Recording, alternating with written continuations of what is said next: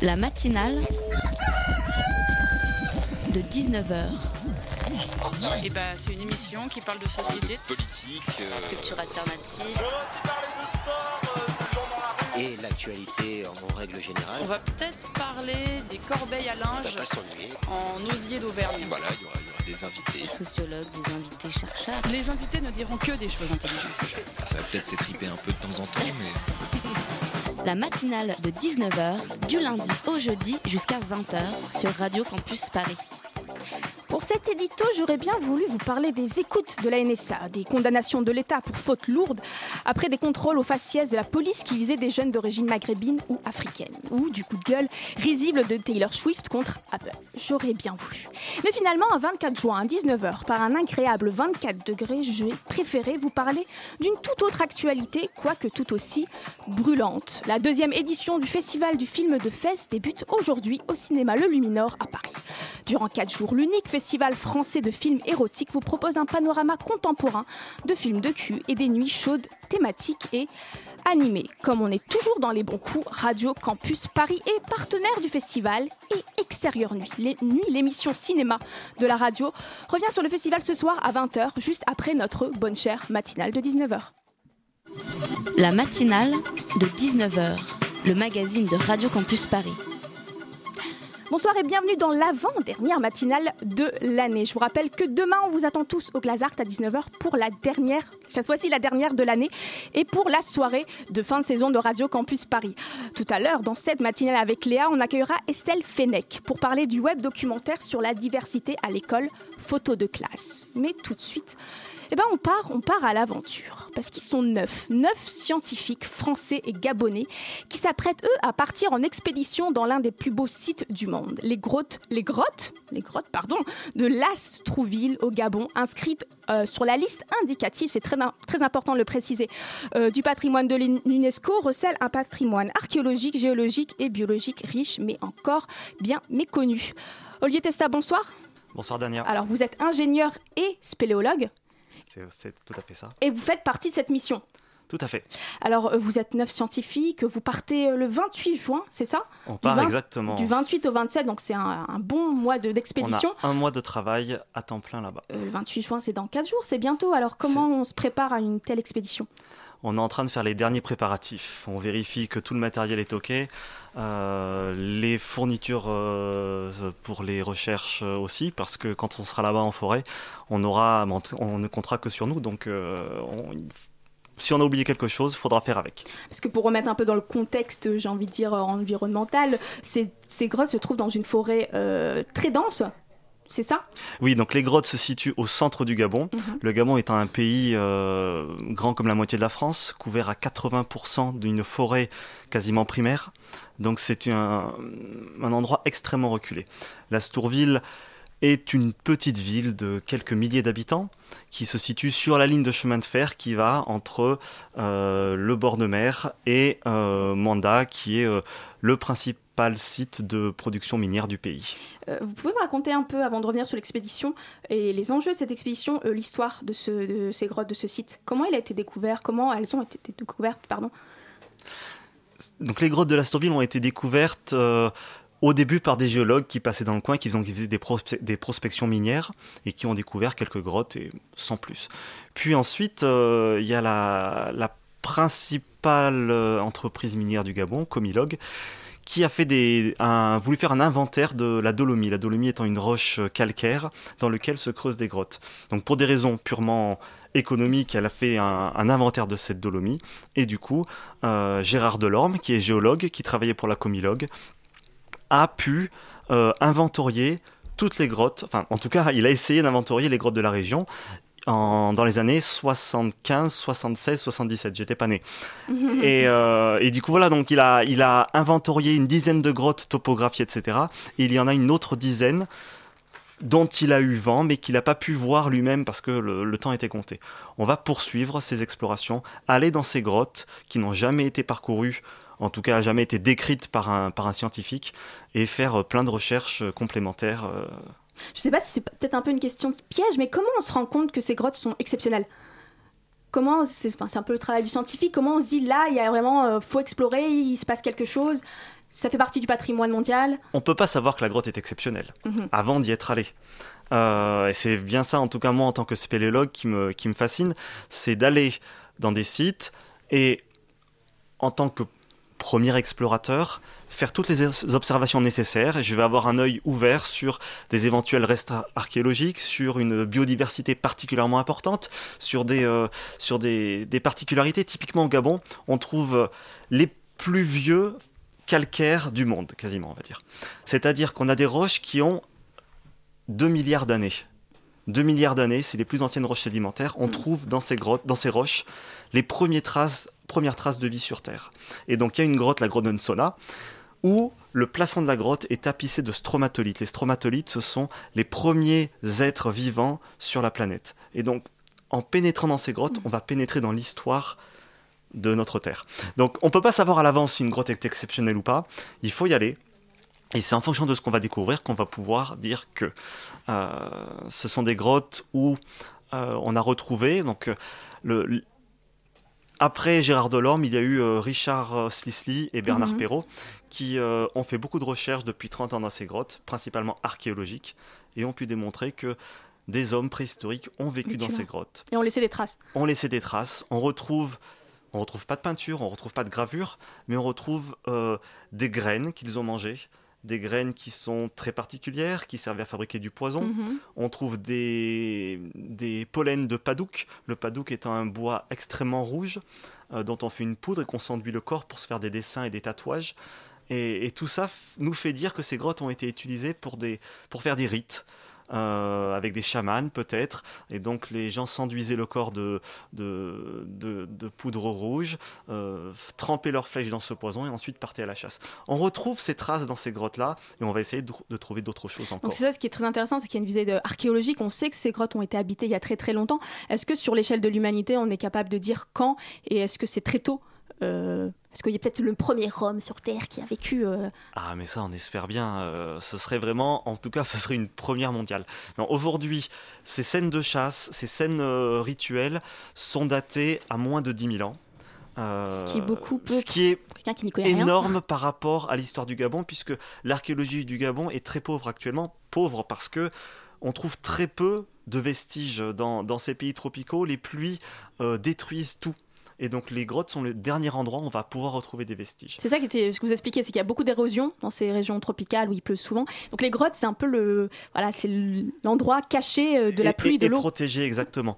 Donc, ces, ces traces de graines de, de- de premières occupations humaines ont été découvertes dans des accumulations de guano. Le guano étant les crottes de chauve-souris.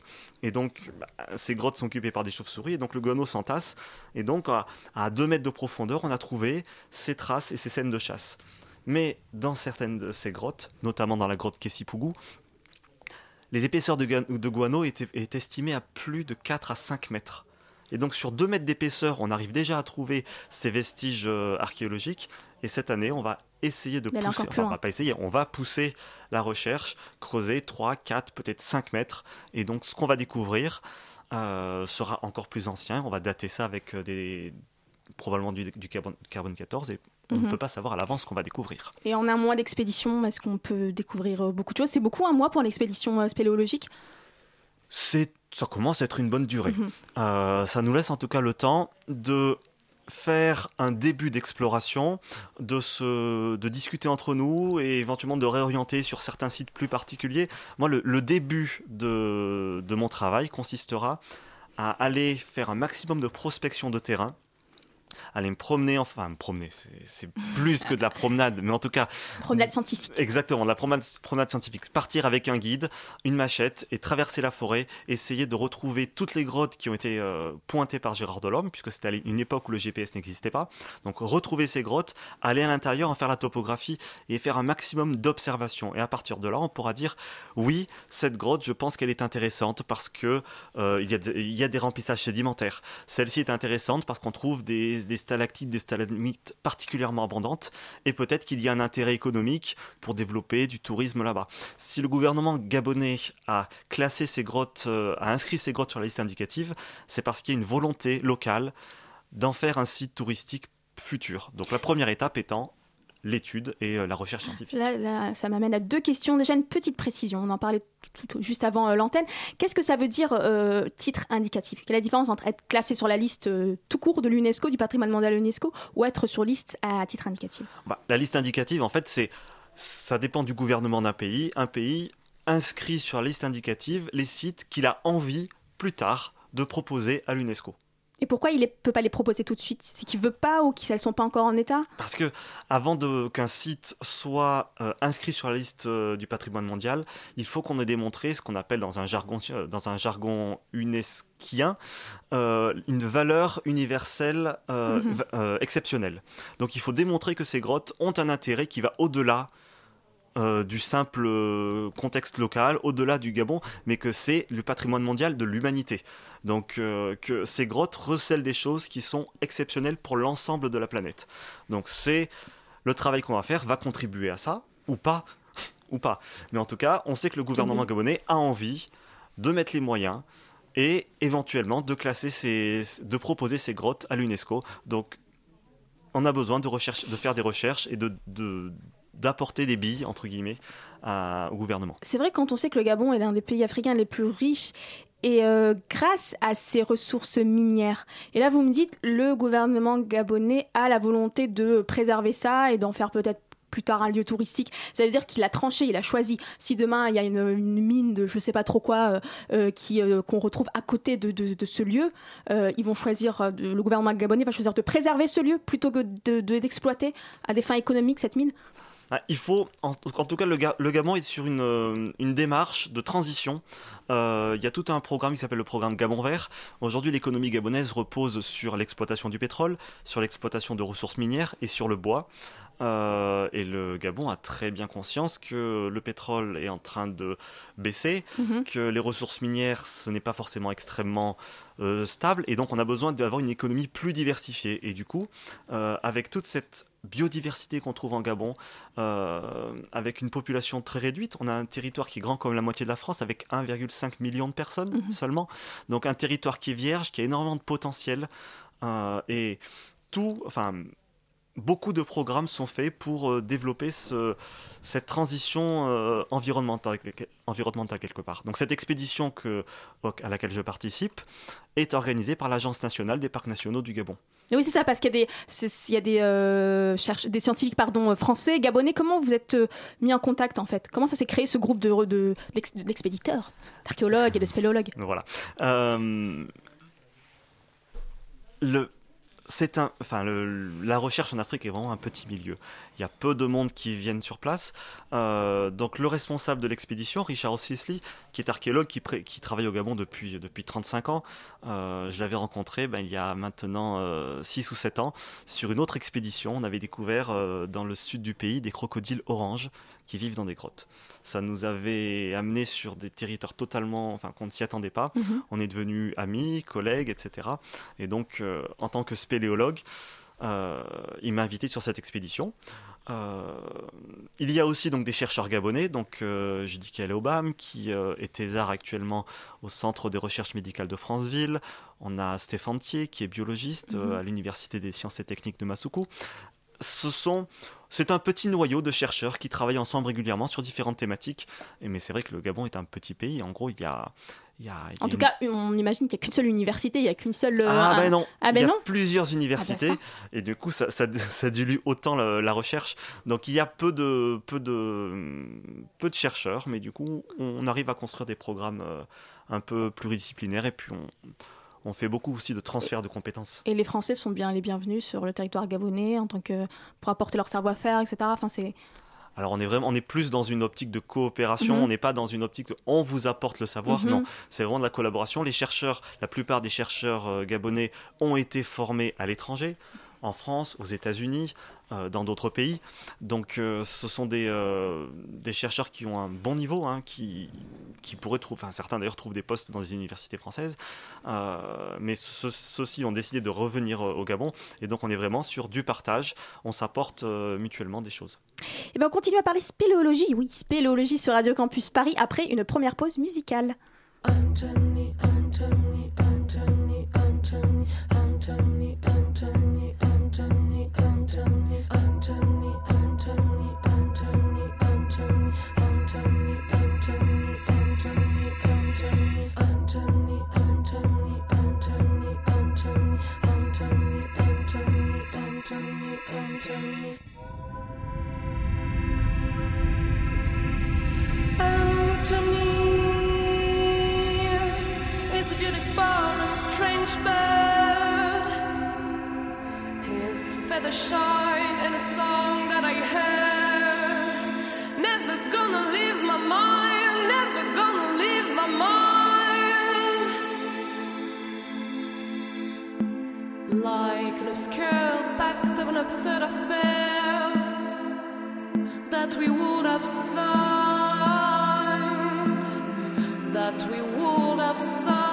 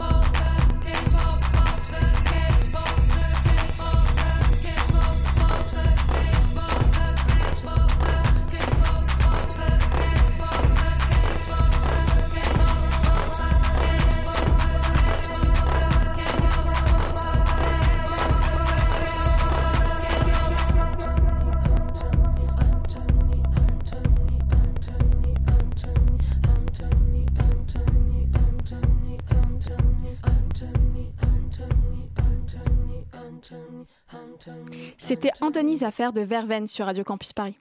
La matinale de 19h du lundi au jeudi jusqu'à 20h sur Radio Campus Paris.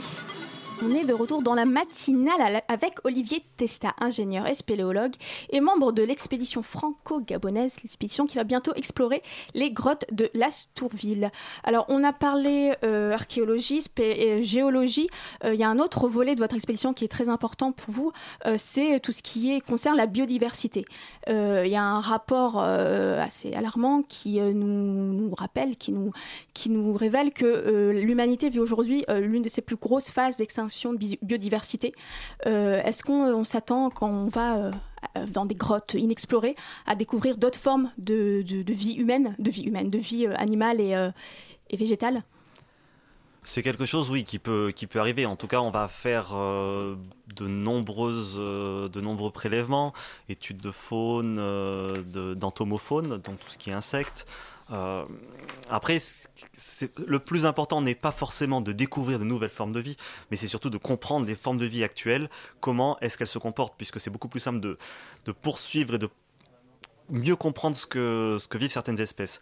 Un des volets sera donc euh, l'étude euh, des parasites des chauves-souris. Mhm. Ça peut paraître. euh, Bah, c'est pas tant vu ce qui s'est passé avec Ebola, parce qu'on a des doutes, par exemple, pour Ebola. On pense que ça vient de la, la chauve-souris, etc. Et Oui, c'est très on- important pour cette région du monde. on, est, on est sûr en tout cas que le virus Ebola est présent dans les chauves-souris et au Gabon, les chauves-souris, en tout cas de, de la région d'Astorville, sont connues pour être le réservoir du virus Ebola. Donc effectivement, étudier des insectes qui se nourrissent du sang des chauves-souris fait que euh, va nous aider à comprendre euh, en partie euh, la transmission de ce virus qui est présent dans les chauves-souris, mais qui ne se transmet pas tout le temps à l'homme. On a, euh, les, les chercheurs ont démontré aussi que 25% de la population gabonaise a des anticorps contre Ebola. C'est un chiffre qui est, qui est colossal, ce qui veut dire que la population est régulièrement en contact avec le virus, mais qu'elle ne tombe pas malade. Donc voilà. Voici aussi donc un, un- un autre intérêt de cette expédition. Euh, on va étudier. euh, voilà. Et donc sur, les chauves-souris, comprendre euh, où est-ce qu'elles migrent, donc est-ce quel est leur, euh, rayon d'action, permet aussi de, prévoir et de, en tout cas, d'anticiper des futures euh, transmissions de certaines maladies euh, qu'on peut trouver en Afrique. Est-ce que ce volet épidémiologique de l'ex- de l'expédition euh, euh, la rend, euh, entre guillemets, populaire au Gabon? Est-ce que c'est important Parce que le Gabon a été quand même durement touché par la maladie. C'est un spectre, euh, c'est un Ebola pour cette région de l'Afrique.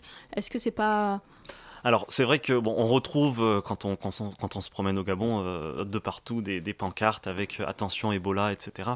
Euh, Il y a eu zéro cas de contamination sur Ebola au Gabon. Euh, Il y a eu une. Donc il n'y a pas eu de cas. Donc c'est, si je peux comprendre, c'est c'est le centre de contamination, mais il n'y a pas eu de cas au Gabon. Ah, non, enfin, c'est un Mhm. centre de, de, de réservoir du virus. Par contre, l'ép- l'épidémie dont on parle actuellement était en Afrique de l'Ouest, et là, on est plutôt en Afrique centrale. Donc, il a pas eu de, de développement d'Ebola dans cette région-là. Je Par comprends contre, parce que quand par il y a- y eu beaucoup Ebola au Gabon, on m'a dit non, non, non. Non, non, de il- part. voilà, il n'y a pas eu, il y a pas eu Mhm. Ebola au Gabon, en tout cas pas cette année. Euh, donc la population, elle est assez euh, indifférente. Par Mhm. contre, sur la pour la communauté scientifique, c'est extrêmement intéressant Mhm. de savoir, euh, de comprendre et d'arriver à, à- à trouver euh, le plus vite possible un vaccin contre Ebola et euh, les différents endroits où Ebola peut peut sortir. Et donc le Gabon, enfin le l'est, centre-est du Gabon, le nord du Congo, Mhm. la RDC, c'est- ce sont des lieux où Ebola a sévi par le passé et on essaye de tout faire pour que ça n'arrive plus. D'accord. Et il y a un autre euh, volet important dans cette expédition, c'est celui de la communication. Et ça tombe bien parce qu'un journaliste à Radio, de Radio Campus Paris est euh, journaliste attitré de cette expédition. Salut Hugo. Salut, tout à Alors, fait. dis-moi comment on euh, communique autour d'une expédition. Bah alors, moi, mon, mon objectif, donc je suis journaliste, je vais euh, donc suivre euh, cette équipe de scientifiques là, et je vais euh, tout au long de, de l'expédition leur tendre le micro, les, les soumettre à, à la- à la- au témoignage, voilà, pour qu'ils nous, nous, nous apprennent un peu comment ils travaillent, ce qu'ils ont découvert, et puis comment, voilà, ils vivent cette expédition là. Donc moi, je vais tenir un blog tout au long de l'expédition dans lequel je vais raconter un peu tout ce qui se passe euh, jour après jour. Euh, on va faire donc euh, un travail assez multimédia. On va prendre pas il y mal aura de. du son, j'espère. Il y aura du son de évidemment, j'en Hein. parlerai après parce que Radio Campus euh, sera en première ligne dans la diffusion de- du- des sons de l'expédition. Donc on va faire de la vidéo beaucoup euh, qu'on diffusera euh, sur les sites internet, donc euh, grotte-de-lastourville.org, tu me... oui c'est bien ça, grotte-de-lastourville.org. Donc on va, on, voilà, on va faire donc ce blog avec des, des papiers tous les jours pour raconter comment se passe l'expédition, des petites vidéos Mhm. interviews, euh, situations dans les grottes, etc. Mhm. Et des petites euh, sonores que j'enregistrerai dans les grottes, euh, Mhm. à l'extérieur, en fonction voilà, de, des, des- des situations intéressantes qu'il y aura à capter. Et tout ça, on va pouvoir écouter et voir ça tout au Ouais. long de, de l'expédition. Voilà, donc tout ça, ce sera diffusé sur les sites internet euh, en permanence. Et voilà, et puis bon, je ferai, moi, je ferai aussi un travail de journaliste sur place, j'écrirai des Mhm. papiers euh, que je diffuserai. euh, voilà. Et Hugo et euh, Olivier Testa, euh, qu'est-ce qu'on trouve dans, le, dans les bagages d'un spéléologue et d'un journaliste euh, spéléologue? Qu'est-ce que vous avez mis dans vos, dans, vos, dans vos sacs à dos pour vous préparer? Une moustiquaire. Une moustiquaire. Une moustiquaire qui, qui, me reste à trouver du coup parce que je viens de me rendre compte que je l'avais pas. Ah, euh, alors ça me paraît important. Mais moi je me suis plus focalisé mais... tu vois sur le matériel euh, journalistique, euh, micro, etc. Et du coup j'ai un petit peu zappé le reste. Mais la survie ça compte. Je pense que dans une. Oui, mais moi si je si je meurs, tu vois le micro à la main, je pense que ce serait voilà. ce serait beau et qui sait ça pourrait ça pourrait peut-être faire décoller ma carrière. Je mise peut-être un peu là-dessus et le et le, le, kidnapping aussi ça peut être pas mal. Est-ce que le Gabon alors le Gabon il n'y a pas Ebola. Ah oui, ça, ça, ce soir. Est-ce qu'il y a du terrorisme au Gabon Je crois pas non plus. Désolé. Non. Non, c'est relativement euh, prospère. Ouais. Voilà, on voilà, on n'enlève pas les occidentaux pour pour se faire de l'argent. Ouais. Pour au nom d'une religion. Voilà, désolé. Hein. Je peux juste te préciser ce Bien que je vais faire pour campus. Ouais. Ah, ouais, ouais. C'est intéressant. Donc, alors, tout le mois de juillet, donc on part dimanche, là, le 28 juin, on revient le 28 juillet. Mhm. Et toutes les semaines, le jeudi à 18h, euh, sera diffusée donc, euh, ma petite euh, capsule sonore qui fera entre 5 et 10 minutes. Mhm. Et voilà, et ce sera donc, ça alternera interview de, de l'archéologue, interview de, du, du spéléologue, Mhm. situation dans les grottes. Enfin bon, voilà, en fait, une- chaque semaine, je ferai quelque chose d'un peu différent pour qu'à la fin, on ait un peu une vision globale de tout ce qui s'est passé pendant Et rappelle-le, une dernière fois, ce sera le jeudi, Le à jeudi 18h sur- et que vous retrouverez aussi donc, sur le post, sur le, en podcast sur le site euh, radiocampus.org. Mais moi, je te sous-estimais, je pensais que c'était du différé, mais en fait, non, c'est tout en direct. Mais Tout bien sûr. euh, Et, je, vais- je, ferai le montage et tout dans des conditions euh, qu'on ne connaît pas encore. Donc voilà. On verra bien. On écoutera et on te dira. Mais en Mais tout cas, oui, merci. Merci beaucoup. Merci Olivier Testa, je le rappelle. Vous êtes ingénieur et spéléologue et membre de l'expédition qui va explorer les grottes de l'Astourville au Gabon. Merci Hugo. Merci.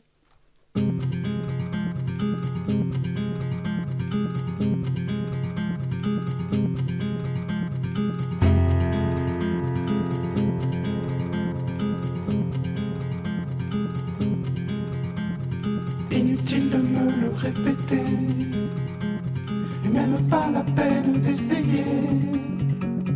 T'as ton pied sur le comptoir, pas envie de croire que tu vas m'avoir. Impossible d'oublier ton parfum, et ta robe qui voyait mon chagrin. Tu as su me toucher l'air et sain, toujours enlacé et même embrasser. Inutile de me le répéter, même pas la peine d'essayer. T'as ton pied sur le comptoir, pas envie de croire que tu vas m'avoir.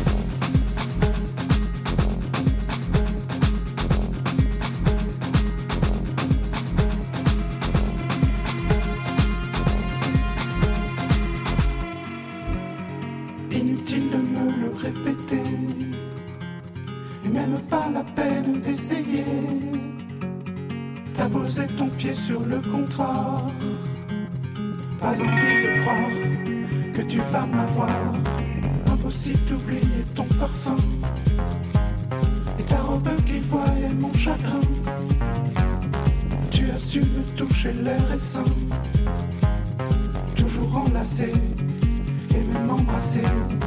Inutile de me le répéter, même pas la peine d'essayer. T'as posé ton pied sur le comptoir, pas envie de croire que tu vas m'avoir. Impossible d'oublier ton parfum, et robe qui voyait mon chagrin. Tu as su me toucher l'air et sain toujours enlacé et même embrassé.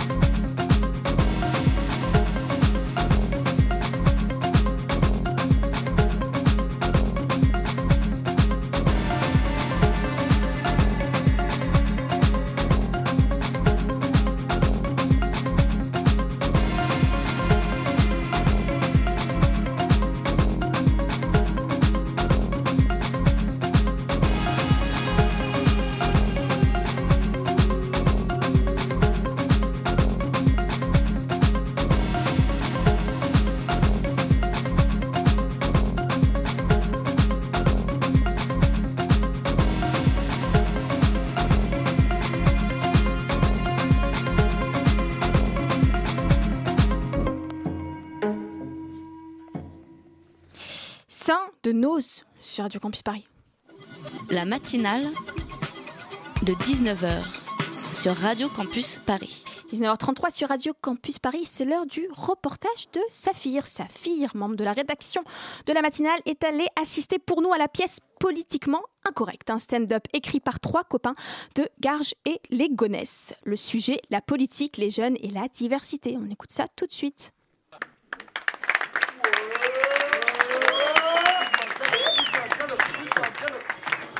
Des applaudissements, des rires et salles combles le 30 mai dernier au centre social et Haute-Garenne à Palaiso dans l'Essonne. C'est la deuxième fois que la troupe Menace ou Comédie joue leur pièce politiquement incorrecte. Derrière cette pièce, écrite en trois mois, trois auteurs et comédiens âgés d'une vingtaine d'années, tous étudiants à la fac, Alpha Diallo et Brahim Bouillant, habitants de Garges-les-Gonesse, et Yassine Mala, habitant de Palaiso.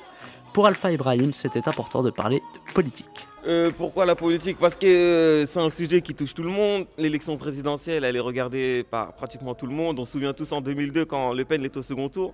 On était en primaire, on voyait déjà ça, on, était choqués parce que nous, on entendait parler de ça. Après, euh, la politique, c'est aussi comme les Jeux Olympiques, tu vois. Les Jeux Olympiques, tout le monde regarde ça. La finale de la Coupe du Monde, tout le monde regarde. L'élection présidentielle, c'est la même chose. Il y a aussi le taux d'abstention. il fallait aussi que. C'est un peu comme le théâtre, la politique. C'est. À, prime abord, euh, les jeunes ils se disent c'est barbant, c'est pas un sujet. euh, voilà quoi, c'est comme le théâtre quoi. Ils se disent c'est du Molière. Et avec euh, grâce, grâce à cette pièce, on a su intéresser, je pense, ben, ceux qui le sont le moins en fait. L'histoire est celle d'un homme banal, issu des bas-fonds de la société, qui décide de se présenter à l'élection présidentielle face au président sortant Pompidou. C'est Alpha qui joue le personnage du challenger, un certain Ousmane Diallo. Aussi, c'est un signe aussi qu'on voulait envoyer. J'aurais pu m'appeler euh, Mickaël Dupont, tu vois, et être un entier. Mais là, je m'appelle Ousmane Diallo, je sors de Dakar. Et euh, c'est vrai que dans le visage politique français, aujourd'hui, il n'y a pas assez de. Je sais pas, à part euh, Taubira, euh, Rachida Dati, Ramayad, et j'en passe, comment elle s'appelle là, Fadela Amara. Des, euh, des personnes qui ne nous ressemblent pas, on va pas se mentir. Après, moi, euh, ce que j'ai voulu faire, c'est de montrer que partir de rien, on peut, on peut arriver haut, tu vois. Mais c'est bien, c'est bien, c'est bien ça le problème. Nous, nous, euh, ce qu'on fait dans le théâtre, c'est, ce qu'on espère voir également en politique. Quand on regarde l'assemblée, l'assemblée générale, voilà, il y a, concrètement, il n'y a pas autant d'ouvriers qu'on ne l'espère. Il n'y a pas autant ben, de- personnes venant d'un de quartier. Il y a, voilà, qu'on n'est pas, on n'est pas représenté concrètement. C'est pareil au théâtre. Donc c'est pour ça qu'on a aussi utilisé euh, le sujet de la politique, parce qu'on se sentait concerné euh, dans les, dans les, au- même niveau, quoi, en politique et au théâtre. On se sentait pas assez représenté. C'est un pari réussi pour Politiquement Incorrect. hein. Les auteurs ont réussi à mêler la politique, de l'humour, tout en gardant un certain sérieux. D'autres représentations de la pièce sont prévues à la rentrée. Et pour finir, pour la petite anecdote, Alpha m'a confié que le président Hollande a été invité et qu'il a répondu favorablement à l'invitation. Alors peut-être que l'inspiration des jeunes auteurs sera fait réfléchir au plus haut sommet de l'État.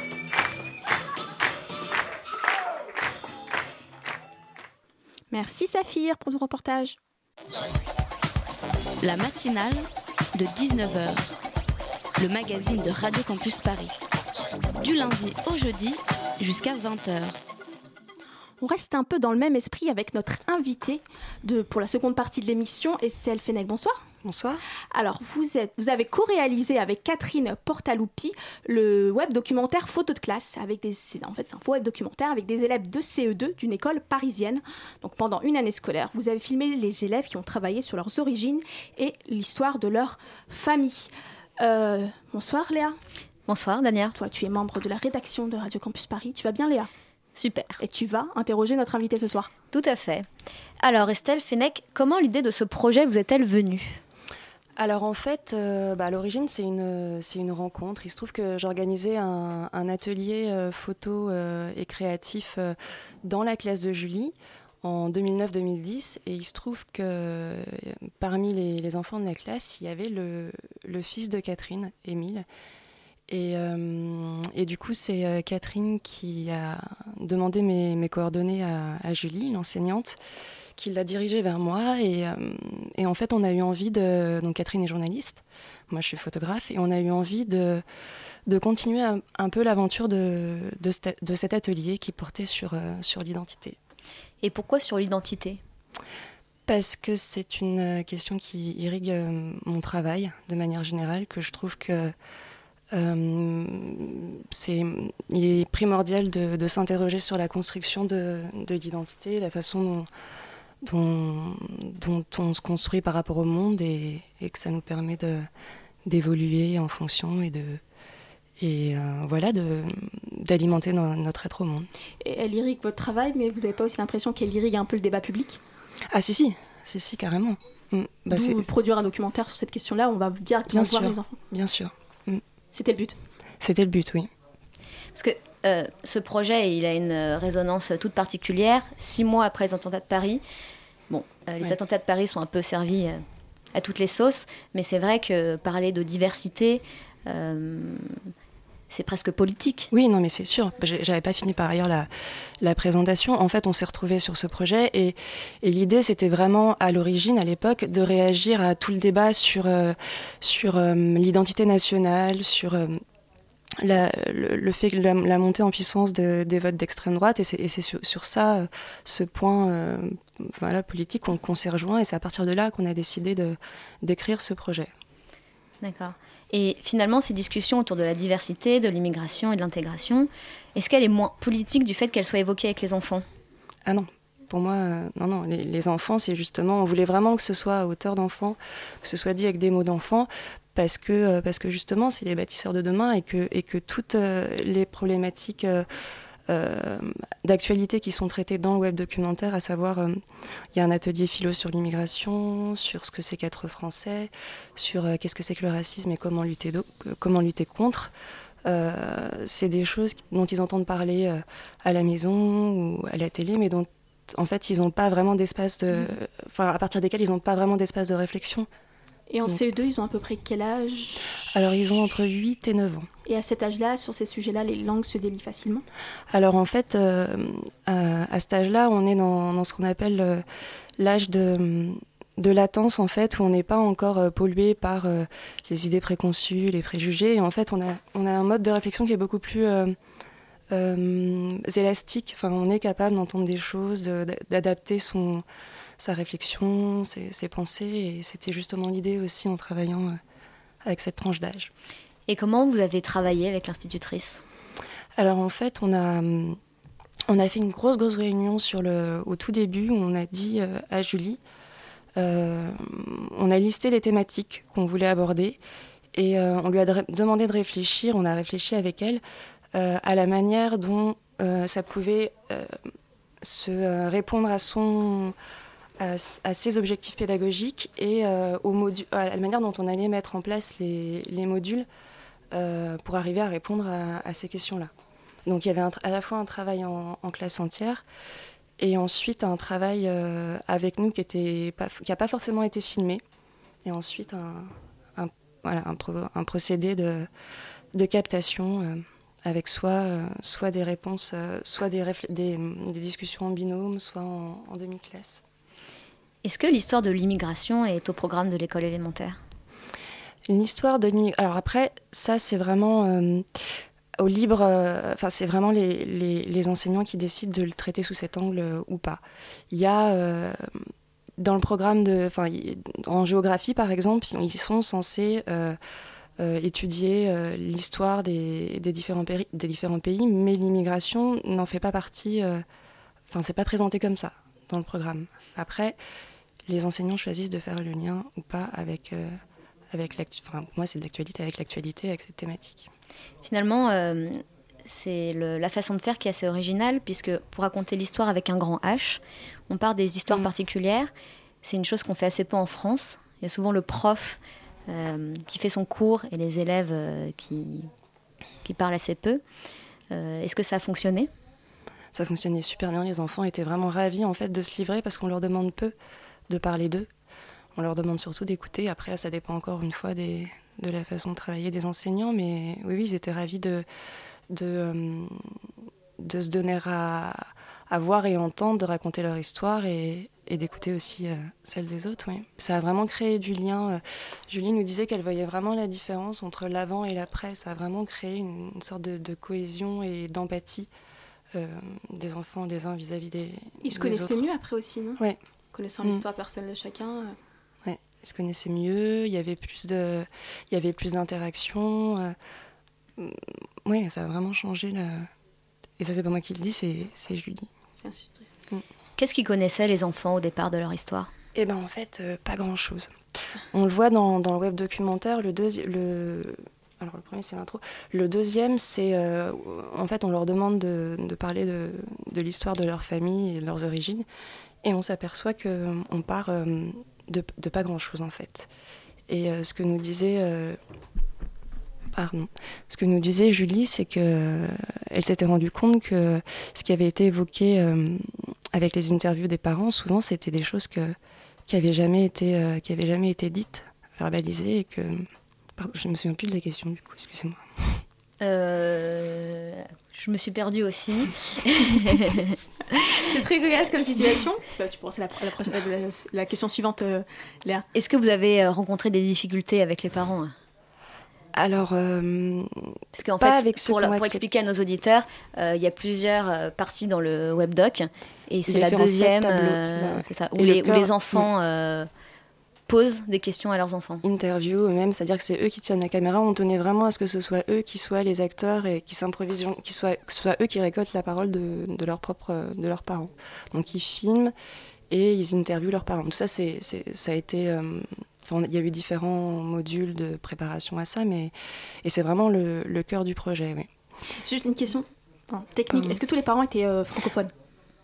Euh, alors, on a une interview euh, dans, le, dans webdoc, dans la trame principale, qui est l'interview de la maman d'Anishka qui parle en tamoul parce que c'était plus facile pour elle. Elle parle français, mais elle était plus à l'aise en, tamoul.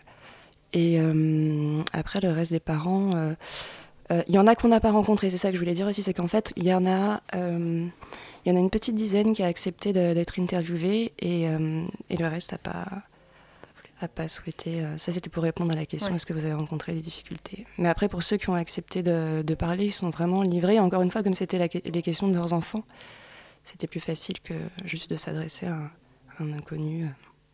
Et ceux qui n'ont pas voulu se livrer, c'est parce que c'était des histoires peut-être trop difficiles? Alors, euh, du coup, on n'a pas ces, ces récits d'histoire, mais par exemple, il y en a qui ont, oui, il y en a qui ont, vécu, euh, pour certains, qui ont vécu des guerres, et, oui, on a certainement des, parmi ceux qui ont, refusé d'être interviewés, des récits qui n'étaient pas forcément évidents à, raconter, euh, et à leurs enfants, et, euh. Enfin, 19h46, bientôt sur Radio Campus Paris. Restez avec nous après la pause musicale. On continue de parler de web documentaire photo de classe avec la co-réalisatrice du documentaire Estelle Fennec.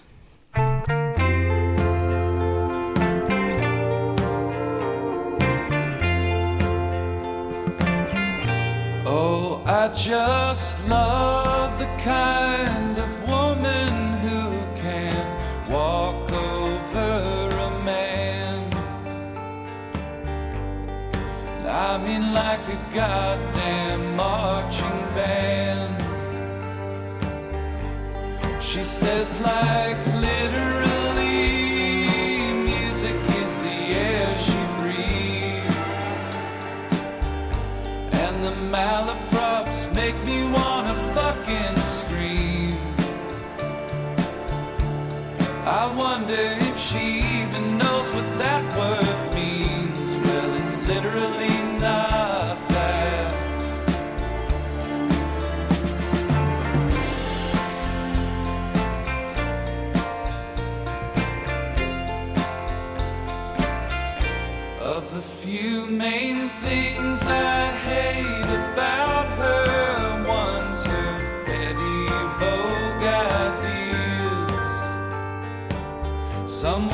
told too many times they're beyond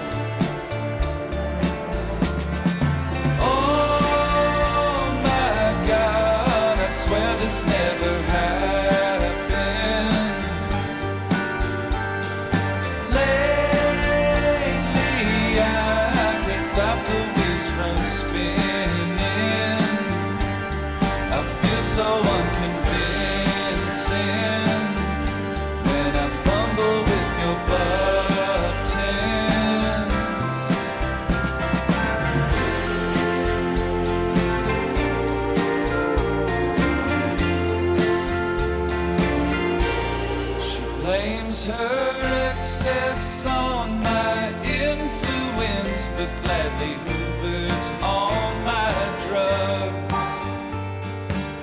I found her naked with the best friend in the tub.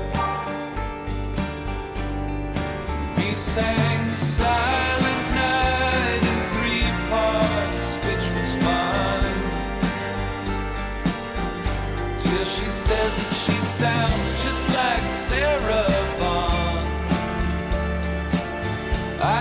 That soulful affectation white girls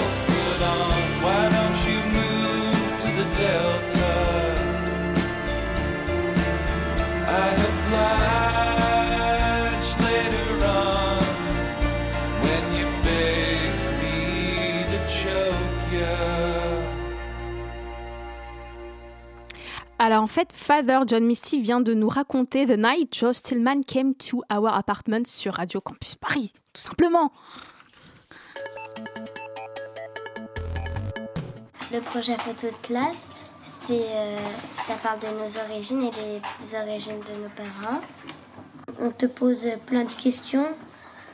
Tout ça, euh, d'où ils viennent tes parents, euh, est-ce qu'ils ont connu la guerre, comment ils se sont rencontrés, comment nos grands-parents se sont rencontrés, pourquoi ils sont venus à Paris. Pour moi, euh, photo de classe, c'est euh, que euh, quelqu'un n'a pas la même langue. Parce que on n'a pas la même langue parce qu'on n'est pas de la même origine. Pourquoi les gens ils sont racistes? Pourquoi ça se fait pas d'être raciste? Le projet photo de classe, ça sert à mieux connaître les autres. Ça parle de, de nous. Bah oui, de nous.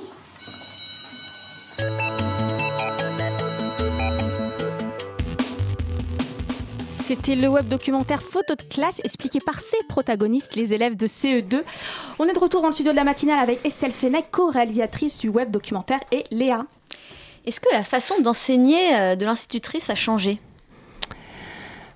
Alors, euh, je peux difficilement répondre à sa place, mais euh, bon, je sais pas quoi répondre. Euh, euh, bah, je, euh, je pense qu'elle a vraiment, elle a vraiment pris plaisir à, à, à mener ce projet et encore une fois, elle a, ça a vraiment changé quelque chose dans la dynamique générale de, de cette classe et je suis quasiment certaine que si elle avait la possibilité de, de, de mener à nouveau un, un, type, un sujet de, un, pardon, un projet de ce type-là, elle, elle le ferait après dans sa manière d'enseigner. Euh, c'est quelqu'un qui de toute façon euh, s'arrange toujours pour dans ses programmes essayer de, de, de traiter de la diversité. Alors quand je dis diversité, c'est pas seulement la diversité des, des origines, c'est aussi la diversité de, de, des parcours de chacun, de, de nos héritages enfin, familiaux, sociaux et culturels. Donc euh,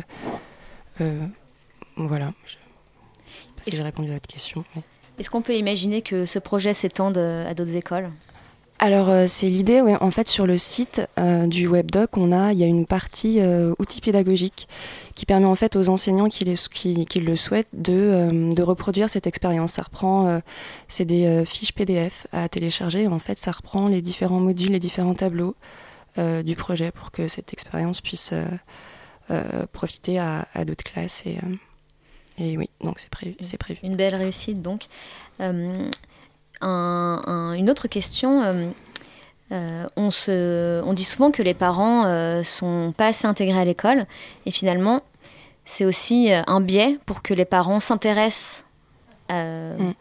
à l'école de leurs enfants et aussi que les enfants questionnent euh, peut-être Le leurs parents et comment ils ont étudié. Mm, Et le rôle de l'école aussi. Mais oui, le- le, l'un des points importants, c'était vraiment euh, d'essayer de, de, pas d'essayer, de faire rentrer euh, les parents dans l'école et euh, et de, de, de, de, faire en sorte que leur histoire, leur parcours bah, puisse aussi être être qu'on puisse en parler à l'école parce que c'est important. Les enfants n'arrivent pas dénués de, du bagage qui est leur bagage familial. Et dernière question pour les auditeurs, si on veut voir revoir ce documentaire Comment, comment Eh ben, on va sur le site euh, du webdoc qui est euh, www.photo slash 2 slash classe, non pas slash, euh, pardon, tiré, point org. Mais merci beaucoup Estelle à d'avoir été parmi nous ce soir. Je le rappelle, vous êtes co-réalisatrice avec Catherine Porta-Lupi du web documentaire Photo de classe et vous avez Et juste une petite annonce, euh, un, un long et euh, vient d'être euh, terminé, un 52 minutes qui passera au mois de novembre, on n'a pas encore la date exacte, sur France euh, 5. Eh ben, c'est une très bonne nouvelle. Merci beaucoup de nous avoir précisé ça. Merci. Merci. Au revoir. Merci. La matinale de 19h, le magazine de Radio Campus Paris. Du lundi au jeudi jusqu'à 20h. 19h54, c'est le moment que vous attendez tous depuis le début de cette matinale. la chronique web de Fanny. Bonsoir. Bonsoir Fanny, tu vas bien? Mais oui, ça va et toi? Mais oui, ça s'entend que tu vas bien. C'est Ah parfait. oui, comme d'habitude. Alors, le ce qu'il s'est passé sur le web que vous pourriez replacer lors d'un dîner très très chiant de la semaine. Donc, je vous rappelle le principe vous êtes coincé avec un moche de Tinder à un rendez-vous. En plus d'être moche, il est chiant, il faut faire quelque chose pour sauver la soirée, sauver la conversation. Mais le, et le web regorge de- d'anecdotes croustillantes et ça, c'est c'est parfait. Donc, la première info, c'est le jeu crétin de la semaine. hein, parce qu'à chaque semaine, son lot de jeux crétins très, très à la mode sur les réseaux. Donc là, c'est le Collarbone Challenge. Est-ce que vous savez de quoi il s'agit? Pas du tout. D'accord, donc je vous rappelle que la semaine dernière, c'était le Belly Button Challenge qui est tr- très à la mode. Il fallait se toucher le nombril Pour voir avec sa main, parfait. voilà, en passant par euh, derrière son dos. Bref, c'était complètement con. Et bien là, euh, donc le collarbone, ça veut dire euh, clavicule. Voilà, donc en fait, il, faut se coincer des objets dans l'os de la clavicule de chaque côté du cou. Le plus d'objets possible, le plus lourd, le plus nombreux, je sais pas un record. C'est une actrice chinoise qui s'appelle Elvi euh, Jiarong qui a lan- lancé ça et qui s'était mis 80 pièces de chaque côté, pièces de monnaie, voilà. Donc marrant. ensuite, ça a été euh, relayé, les gens ont mis des prunes, des œufs, toujours des trucs de plus en plus gros. Et Durex, euh, Durex Chine a repris euh, ce, ce phénomène social et donc ils ont fait des photos de com avec des donc des, des- comment dirais-je des sextoys dans l'os de la clavicule qu'il y a des gens qui ont la clavicule très creuse. Voilà, c'était le jeu débile de la semaine. Ensuite, la bonne idée de la semaine, ça c'est une vraie bonne idée pour le coup, c'est Google. qui a ajouté à Gmail une fonction annuler l'envoi, undo send des mails. C'est-à-dire que si par exemple vous appelez votre boss Jean-Michel Coinsos et que vous avez fait un brouillon ou vous l'avez vous l'avez appelé Jean-Michel Coinsos ou alors que vous avez fait une faute d'orthographe dégueulasse, je ne sais pas, eh bien vous avez 5 à 30 secondes pour annuler l'envoi de votre mail. En fait, le- la fonction retarde l'envoi du mail. Donc hop, vous pouvez faire une dernière relecture, euh, rattraper toutes vos conneries, c'est plutôt bien. Fanny, je me permets, j'attends ça pour les SMS. Tu sais, les SMS qu'on Ah oui, plus trop. les SMS bourrés, mais là il faudrait plus de 5 à 30 secondes. Faudrait, je sais pas. euh, Je parle des SMS impulsifs, tu vois. Enfin, Oui, je, je- je suis bien d'accord. Et donc en fait cette euh, fonction qui est plutôt cool, ça fait 6 ans qu'ils travaillent dessus, qui était disponible dans la version bêta. Il y avait que 5 secondes pour réagir. Maintenant vous avez jusqu'à 30 secondes. Donc écrivez Non. n'importe quoi. hein, comme ça ça fait un peu, ça met un peu d'ambiance. Et puis hop, supprimez vos mails que vous envoyez à vos boss. Voilà. Ensuite l'application charmante de la semaine, c'est Binder, qui est un peu le jumeau maléfique de Tinder. Alors est-ce que vous avez entendu parler de Binder Non, pas Ouais. du tout. Moi, je oui. Trinder, Grinder, mais pas. Non, non, Binder. Je... Fais pas comme si tu ne t'y connaissais pas, Dania. Personne euh, personne n'y croit ici. Donc, d'habitude. Binder, bin, ça veut dire poubelle. Hein, et donc, de quoi s'agit-il? Eh bien, il ne s'agit pas de rencontrer des gens sur cette application, mais de larguer les gens. hein. Donc, euh, en fait, il faut que vous remplissiez un nom, euh, un sexe, euh, de, le sexe de la personne, et son numéro de téléphone pour pouvoir la contacter, sinon c'est pas drôle. Et ensuite, l'application vous propose une, une liste de phrases à lui envoyer pour la larguer, ou l'insulter, ou lui expliquer pourquoi vous et lui ce n'est plus possible. Donc, par exemple, la personne qui est avec vous à ce dîner chiant hein, dont nous parlions tout à l'heure, bah, vous pouvez la, la larguer. Il y a des phrases comme Ce n'est pas moi, c'est vraiment toi, le problème. ou alors euh, Être avec toi, c'est vraiment comme euh, vivre un cauchemar éveillé. Donc voilà, des choses très sympathiques. C'est Binder, si vous ne savez pas comment larguer un relou. Ensuite, l'échec technologique de la semaine, c'est euh, Heinz qui, qui, qui, qui, qui l'a fait, qui se l'est pris, je ne sais pas, je ne sais que dire, qui a voulu se prendre pour donc la société de ketchup. Ouais, Heinz. Heinz, les ketchup, Heinz, ouais. bref. Heinz. Qui a voulu se, croire Jones, je ne sais pas, et qui a fait, qui a mis des QR codes derrière euh, les bouteilles de ketchup. Euh, donc de quoi s'agissait-il? Il fallait personnaliser, enfin en scannant le QR code, vous, vous alliez sur un site, vous savez les petits codes barres carrés là, voilà. Mhm. Vous allez sur un site où vous pouviez personnaliser votre bouteille de ketchup. Sauf que euh, le jeu était valable de 2012 à 2014. Ensuite, ils n'ont pas renouvelé. Euh, le, le- le droit, enfin le, le nom de domaine lié à ce QR code, ils n'ont pas Mhm. repayé. Donc du coup, c'est quelqu'un d'autre qui l'a acheté et c'est un site porno qui a acheté. Donc c'est-à-dire que maintenant, vous pouvez dans des supermarchés acheter. Enfin, c'est un Allemand donc euh, qui a découvert ça. Un mec qui a voulu personnaliser sa bouteille de ketchup. et en fait il s'est retrouvé sur un site porno absolument dégueulasse. Donc voilà, c'était un peu il y avait euh, pas de ketchup, de pas la semaine. ketchup, et enfin la blague la plus longue du monde, c'est une blague qui a duré 27 ans hein, et dont la photo a été très virale cette semaine sur les réseaux. C'est Mark, Mark Gubbin qui est un photographe euh, américain qui habite tout à côté d'un aéroport. Est-ce que vous savez ce qu'il a fait sur le toit de sa maison, enfin de son, son studio de photographie Ouais, il a dessiné un pénis. non, non, pour une fois, non. Il a écrit euh, Welcome to Cleveland, juste à côté d'un aéroport qui atterrit dans une ville qui s'appelle Milwaukee. Sauf que euh, les elles, sont à, oui. voilà, elles sont à 7 heures de vol de différence. Donc en fait, les gens qui arrivent à Milwaukee croient tous qu'ils arrivent dans la Cleveland. mauvaise ville. Énorme. Voilà, c'était la blague la plus longue du petit monde. vicieux, mon Dieu. Eh oui. Eh bien, merci beaucoup, Fanny. Mais de rien. 19h59 sur Radio Campus Paris, c'est l'heure de se quitter là vraiment. Demain, c'est la dernière matinale de l'année. Martin et toute la bande et moi-même vous attendent à 19h pétante pour une matinale de 19h. Les pieds dans le sable en direct de la plage du Glazart. Bonne soirée à tous sur Radio Campus Paris.